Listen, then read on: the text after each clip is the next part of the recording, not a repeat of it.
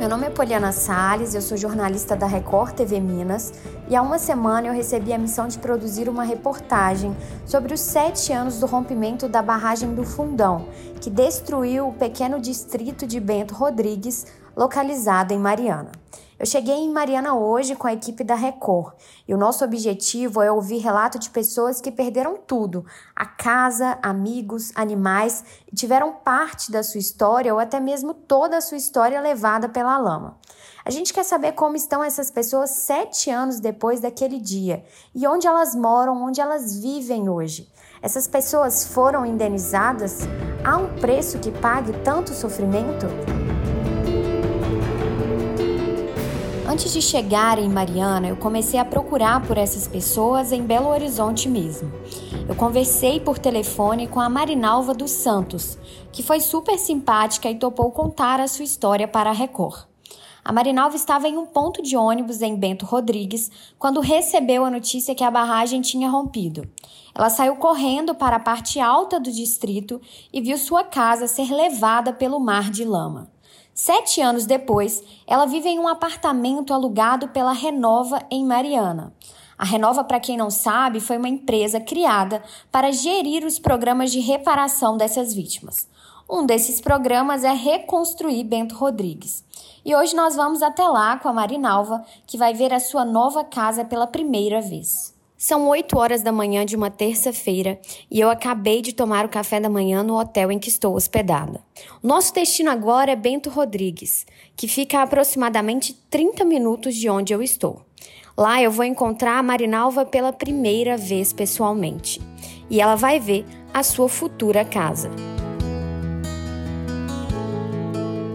A caminho de Bento Rodrigues eu conheço um pouco mais de Mariana. Uma cidade que aparentemente parece estar dividida em dois lados. O centro é histórico, com casas, imóveis, casarões antigos e aquela famosa pracinha. Mas um outro lugar, que é onde eu estou agora, mostra um caos. Uma grande movimentação de pessoas, carros, caminhões que a gente sabe e sente que são das mineradoras. Eu chego no novo Bento Rodrigues e o cenário inicial é de obras. Logo na entrada, a gente vê a construção de um posto de saúde e de uma escola que já estão na fase final de acabamento. A movimentação no reassentamento é intensa. É possível ver vários trabalhadores indo e vindo. Nós somos recebidos na entrada pelos assessores da Renova, que vão nos levar até a casa da Marinalva. Logo que eu vejo a Marinalva, eu percebo que ela é uma mulher simples, de cabelos vermelhos e aparentemente tímida. Eu vou até ela e me apresento como a jornalista que marcou a entrevista por telefone. Ei, Marinalva, tudo bem? Um prazer te conhecer. Essa é a sua casa. E é a primeira vez que você vem aqui ou você já veio antes? Não, eu já vi um antes, mas depois dela toda pronta a primeira vez. É? Uhum. E você já entrou lá dentro? Não. Vai conhecer não, agora com a gente. Agora. Tá animada? Tô. Tá? Tô.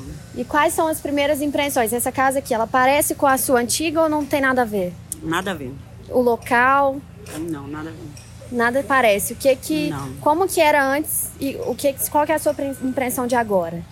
Ó, só dentro que tem muito a ver com a minha casa porque eu quis dentro igual é que eu tinha antes.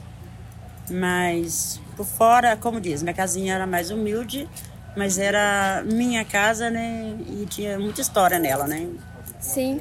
E esse, esse lugar aqui que você tá, te lembra o antigo Bento Rodrigues? Nada. Quais são as diferenças, assim? Tudo. Não tem cachoeiras, não tem rios, não tem os. Não tem lugar, né? A gente não vai ter privacidade igual antes aqui, né?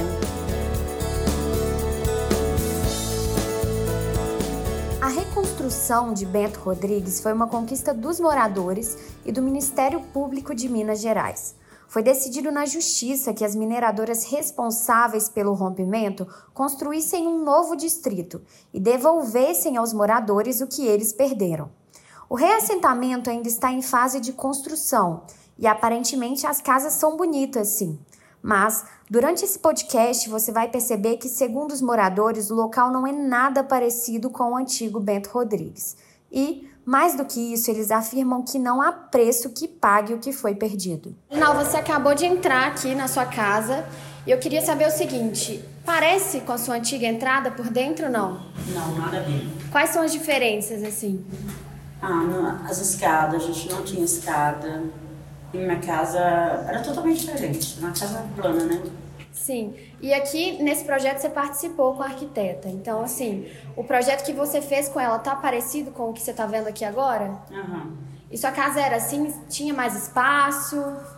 Não, o espaço é o mesmo. É o mesmo? Então vamos lá, vamos subir para o segundo andar. O segundo andar da casa da Marinalva tem uma sala espaçosa, a cozinha e uma sala de jantar.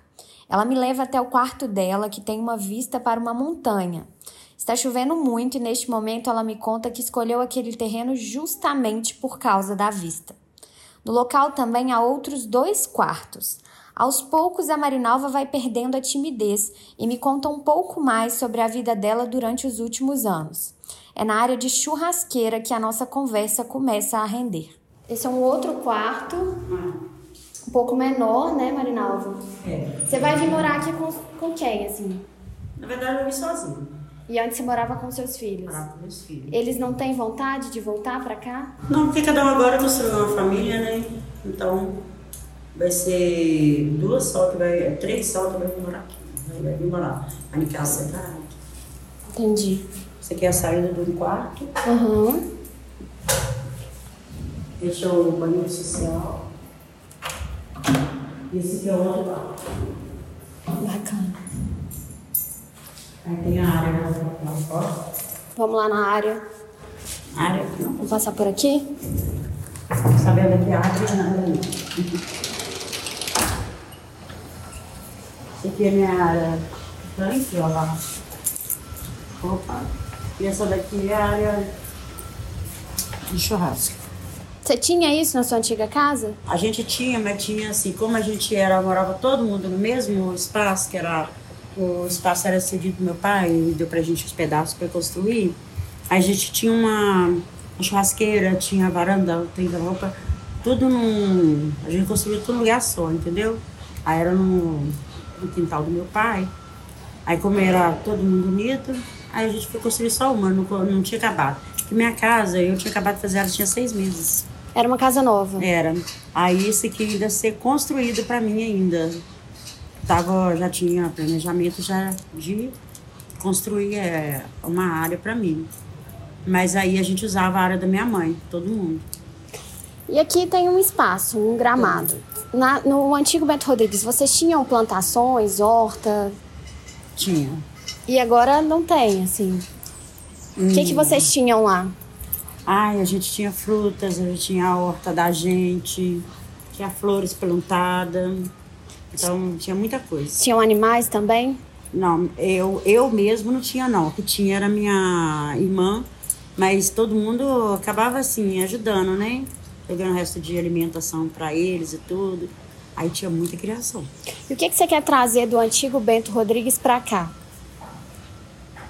Ah, que tinha lá não dá para trazer aqui. Eu vou ver se eu planto alguma, algumas coisas ainda, né? E fazer um cantinho da minha hortinha. O que de lá a gente nem faz ideia mais, né? Como que a gente faz para trazer. E Marinalva, é, a previsão é que em janeiro as mudanças comecem a ser planejadas. Você quer voltar para cá em janeiro? Assim, você já tem essa expectativa ou você vai esperar? Ah, eu tinha vontade de vir, mas só que eu tenho que pensar também no meu bem também, né? Porque eu tenho meus netos, meus netos vai querer vir para minha casa e no canteiro de obra não tem como. Como que as crianças vão viver? Se elas estão presas dentro de Mariana, né? Então, que continua lá, porque trazer para aqui por perigo também. E eu vim para aqui morando sozinha numa casa com um monte de peão na obra, eu acho que é muito perigoso, né? Qual que é, o, é, é isso que eu ia te perguntar. Qual que é o perigo que você vê aqui? Ó, oh, é muita poeira, você, você não conhece. Ó, oh, tem muitos peão do bem, mas você não sabe o coração de todos. E aqui a obra é dia e noite. E você estando morando sozinha. Tem vizinho do lado, mas dá aquele pouquinho de medo. E outra, você não vai ter liberdade de sair na rua. Você não vai ter um comércio para você buscar nada. Aí você vai circular aqui como? Com esse tanto de tanto de, de, de carro para lá e para cá. Não tem como, né? Aí eu queria esperar pelo menos uns 85% de tudo pronto, que a gente viria com mais segurança. Como que foram os seus últimos seis, é, sete anos? Estamos fazendo sete anos do rompimento da barragem. Assim, qual foi a sua última lembrança de Bento Rodrigues? Como que foi aquele dia que teve o rompimento da barragem? Ai, todos os dias. Todos os dias. Se você vê zoeira de um helicóptero, você imagina. Se você vê uma chuva, você, aquela zoeira te, te imagina tudo. Aí tudo que coisa você faz você lembrar. E o que que mudou na sua vida de lá para cá? Não, mudou tudo. Tudo. Minha vida não é o que era mais. Era uma mulher saudável. Hoje eu tenho é, depressão, eu tenho muita ansiedade, eu dei problema no coração, eu tenho que fazer tratamento de coração, pressão alta. Não durmo mais igual eu dormia. Eu passo. É raro dormir a metade de uma noite. A maior parte fico acordado praticamente a noite toda. E onde você estava no dia que. Como que chegou para você a notícia de que tinha um rompimento de uma barragem em Bento Rodrigues?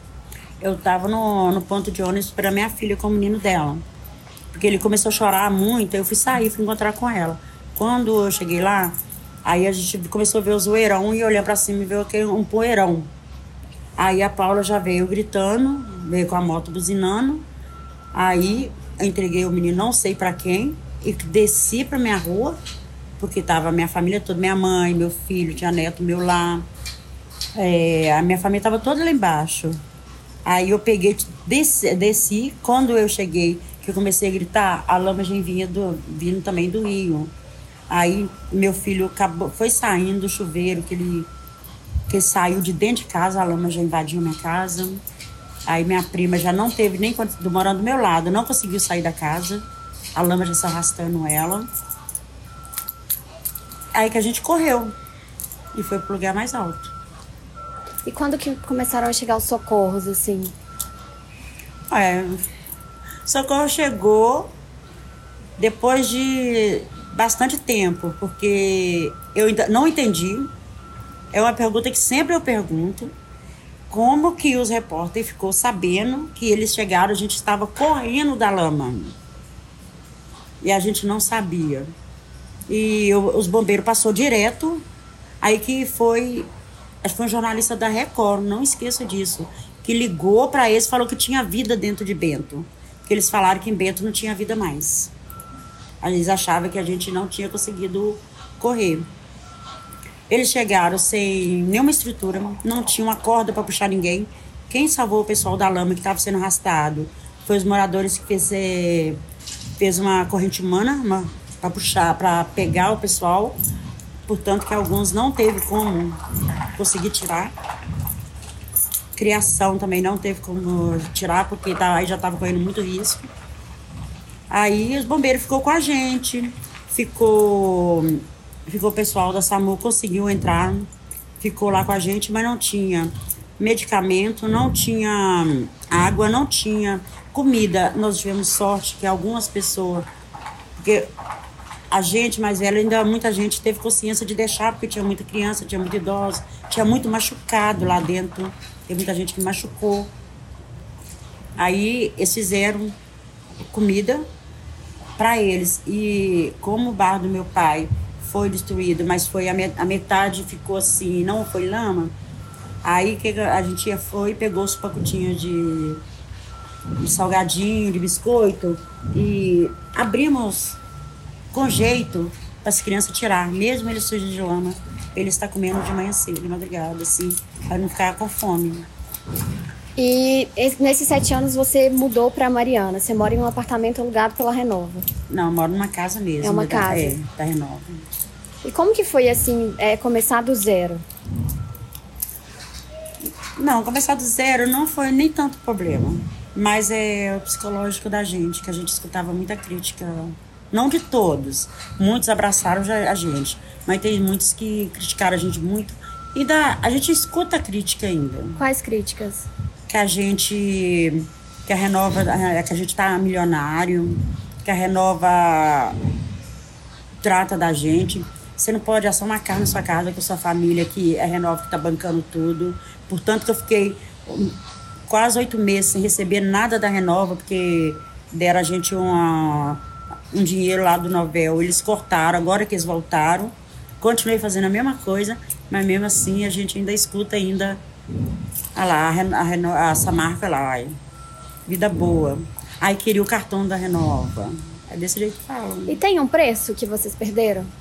Não. Tem coisa ali que vocês me colocassem bilionária, ainda é, ia doer muito, mas muito no peito ainda. É lembrança de. Eu tenho meus filhos agora, eu não tenho lembrança deles pequenos. Tinha lembrança do meu falecido marido, que eram as coisas assim que a gente que tinha de coisa até coisa de passado de pai para filho, várias gerações. Tem uma agenda que me largou quando ele morreu, despedindo de mim que estava trabalhando fora. A camisa que morreu com ela, isso aí para mim não tem preço. Isso aí é uma coisa que eles não vão me dar, eles estão me dando uma casa dessa maravilhosa. Mas o que eu pedi de bens materiais que dói, eles não vão me dar mais. A história de Marinalva e os questionamentos dela são parecidos com de outros moradores que conversamos durante os dias que ficamos em Mariana. Além dos questionamentos de que não há preço que pague as lembranças e os momentos perdidos pela lama, há também um grande atraso na entrega das casas. As obras no reassentamento começaram em 2018, com um prazo inicial para serem concluídas em 2020. O prazo foi estendido para 2021 e também não foi cumprido. O Ministério Público pede a implantação de multa milionária pelo atraso e aguarda a decisão da Justiça. Encerro esse podcast com uma música composta pelo José Nascimento de Jesus, o Zezinho do Bento. Ele também perdeu tudo na lama e hoje vive com a esposa em um apartamento em Mariana. Ele encontrou na melodia uma maneira de pedir socorro. Chuva